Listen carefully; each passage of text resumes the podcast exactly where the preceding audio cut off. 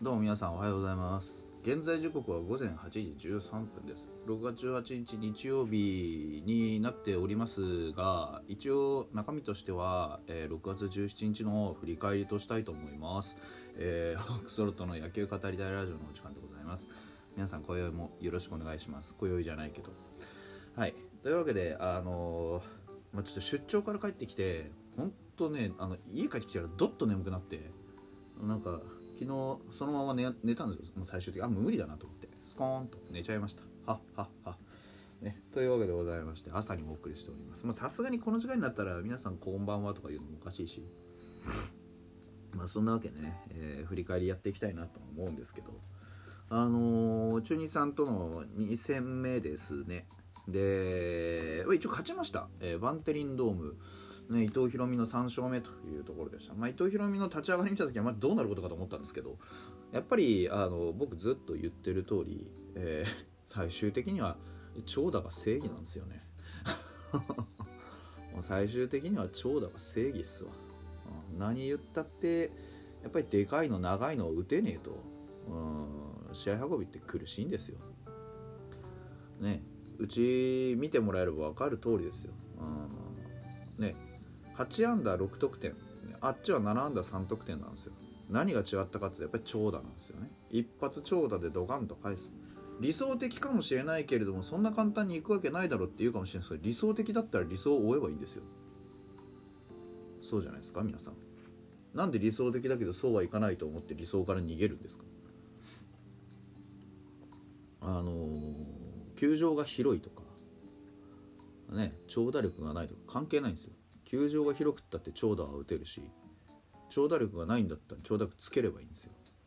どんだけ時間かかったって。それが筋ってもんでしょ。だからやっぱり長打から逃げちゃいけないんですよ、うん長打から逃げるなーってわけでしてね。えーですのでまあ昨日のね中日さんの、まあ、ヒットの半分くらいはもう3回まで出たんですよ。あのその中3回までにね5本出てるんですよヒットが。であのそのうち長打は1本だけ。石橋キャッチャー石橋のツーベース。うん。ほんとそれだけなんですよ。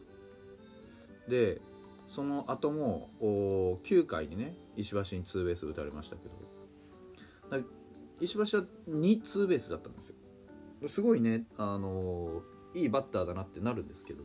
ももうその他のメンツがシングルしか打ってないもんだからもうあの全然点とかって入らないわけです。よ岡林の2点岡林2点じゃないな。えっ、と細川の2点がね本当によく効いたなっていう感じではあるんですけど。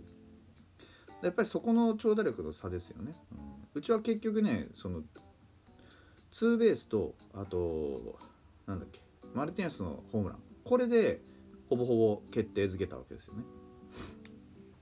このなんか決定的なところで決定的な仕事ができるかなんですよね。ツーベースでチャンスメイク。ツーベースで得点。もしくはホームランで得点みたいなこういう長打をドカンと出せるかどうかなんですよね。長打の質なんですよ結局は。誰が何つったってこう長打が出れば絶対有利になるんですから。だからあの有利になる方法をちゃんと取っていかないといけないわけです。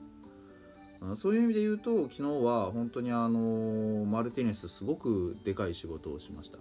あの読みがちでしたよね実際。うん。あのストレート一点張りだったんだと思います。最終的には。だから言ってましたよね。あのその後のね取材でも。あのまあ彼らのことは知ってるからと。一番信頼できるストレートで勝負してくると思ったと、うん、また結果高めのストレートを逆方向にぶち込むわけじゃないですか。だから考えてる。そしてちゃんとこう相手のことを理解して臨んでいる。そのことがこのホームランにつながったんじゃないかなと思うんですよ。やっぱりだからあの事前情報としてこういうピッチャーだよ藤島君がねこういうピッチャーだよっていうことをちゃんとこう頭の中に入れていた、まあ、マルティニスの勝利だったわけですよね。ここまでほとんどそんなねで 1. 点何歩ぐらいでそんなに点取られてなかった。藤島君の防御率をね2.12まで落ち上げたこの3点本塁打っていうのは非常に大きかったと思います。だから何がねこうあろうともやっぱり野球っていうのは打ってか、ね、打って点を取らなきゃ勝てないっていう競技じゃないですか。だから勝とうと思ったら もう当たり前なんですけど点取らなきゃいけないんですよ。でじゃあどうやって点取るかっていうのが監督の仕事だっていうふうに監督はおっしゃってたけどもあの監督だけがね工夫したり監督だけがこうしっちゃかめっちゃが動いたらいいわけじゃないじゃないですか。うん。まあ、何が言いたいかっていうと選手は選手で点取る手段があるんだからちゃんとしなさいっていう話です。それがこれじゃないですか、うん、でね今日本当になんかすごかったのは伊藤博美だよね。ツーベースね。うん。謎のね。そうだから伊藤博美のツーベースで先制点取ってるんですよね。だからあの下位打線とか普段打たないような人がツーベースとかってドーンって打つとすごく効果が高いんですよ。でさその清宮が高め高めって言うから高め追っかぶせましたみたいなこと言っててさ いやいやいやそれがすぐにできるセンスとか思ったけどでも逆にね伊藤博美でも打てるツーベースっていう。他の野手は一体何してたんですかねぐらいの気分じゃないですか。あだからそういうとこも含めてやっぱりこうもっと素直に振っていくことって大事だと思うんだよね。長打が欲しい、うん、だからやっぱりパワーをつけるもそうだし長打が欲しいから強く振るもそうだし、うん、やっぱね打席内で一つのことをね高めだって言ったん言うんだったらよしじゃあ清宮が高めって言うんだったら高めをかぶせてあの強く叩いてやろうっていう。でも伊藤大海はツーベース打とうと思ったとは言ってないですよね、うん、ヒットを打とうとするために何をしたかっていうと清宮のアドバイスに従って高めっていうところに目付けをしたって話なんですよ。高めに目付けをして上から追っかぶせてったんだよっていうことを言ったわけです。ってことはさ何が言いたいかっていうと打席の構造がシンプルでしょ？昨日僕シンプルな話しましたけど、うん、高め狙っていきました。これだけなんですよ。これだけ。でバットに当たればボール飛ぶんだもん。別に。ってことはさそこにいかに何て言うんですかこうまあ工夫を入れていくかなんじゃないんですか。うん、ただただ振ればいいわけじゃなくてただただパワーつければいいわけじゃなくて打席の中でどういうバッティングをしたら長打が出るかっていう話なんですよやっぱり。だから伊藤君は長打打てたわけでしょ。そう。マルティネスもそうですよね。ストレート来ると思って待ってた。そしたらストレート来た。振った。それだけの話でしょ。シンプルに思考をクリアにしていくと出てくるわけですいやもちろんいろんなその他に読みってあったと思います。でも最終的に彼らが抑えたポイントってのはマルティネスだったらストレート。で伊藤大海だったら高め。これだけでしょ、うん、そこのところが僕は一番重要なんだと思います、うん、だからやっぱりやらなきゃいけないことってていうのはそのああだこうだ考えてねヒットを打とうとかこうそういうことをするんじゃなくてシンプルに振る、うん。ストレートを狙って振る。高めを狙って振る。でこれだけで4打席に1回は長打打てるわけでしょ、うん、だこういうところをもう少しねシンプルにやっていくんだよっていうことをまあチーム全体としてねちゃんとやっていってほしいなっていうのは僕はすごく思ってます、うん、なんかその場面を動かす指令とか仕組みっていうのはそれはもちろんあの必要だけどそれはもうさあの準備をしとけばいいわけじゃないですか。要はサインが出た時にああこういうサインが出たんだなっていう準備をしとけばいい話なんですよ。だからそのいつでもかつでも頭の中に入れとかなきゃいけないわけでもないんだよね。本当はね。うん。いやまあ難しいのは分かってますよ。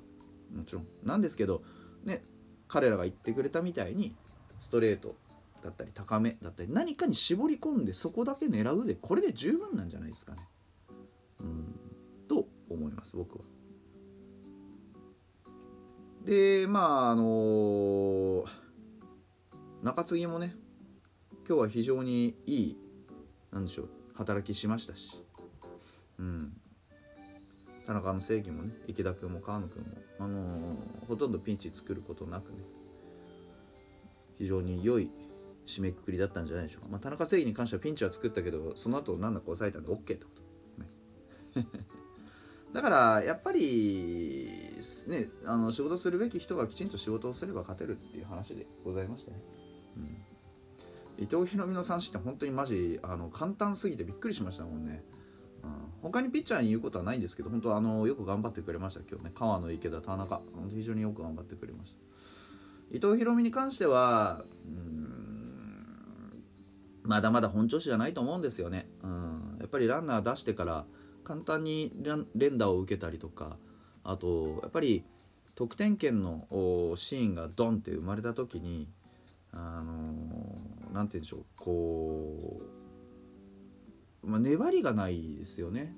簡単にこう弾き返されて1点失ってしまうっていうところはこれ今年ずっとそうだと思うんですよ。去年おととしまではもう少しやっぱり粘りがあったというかもっと点の取りづらいピッチャーだったと思うんですよね。去年おととしの防御率ってあのなんか毎回点取られてたからできたんじゃなくて抑えられなかった時にドカッと失ってたからだと思うんですよ、まあ、爆発炎上したわけじゃないんですけどね。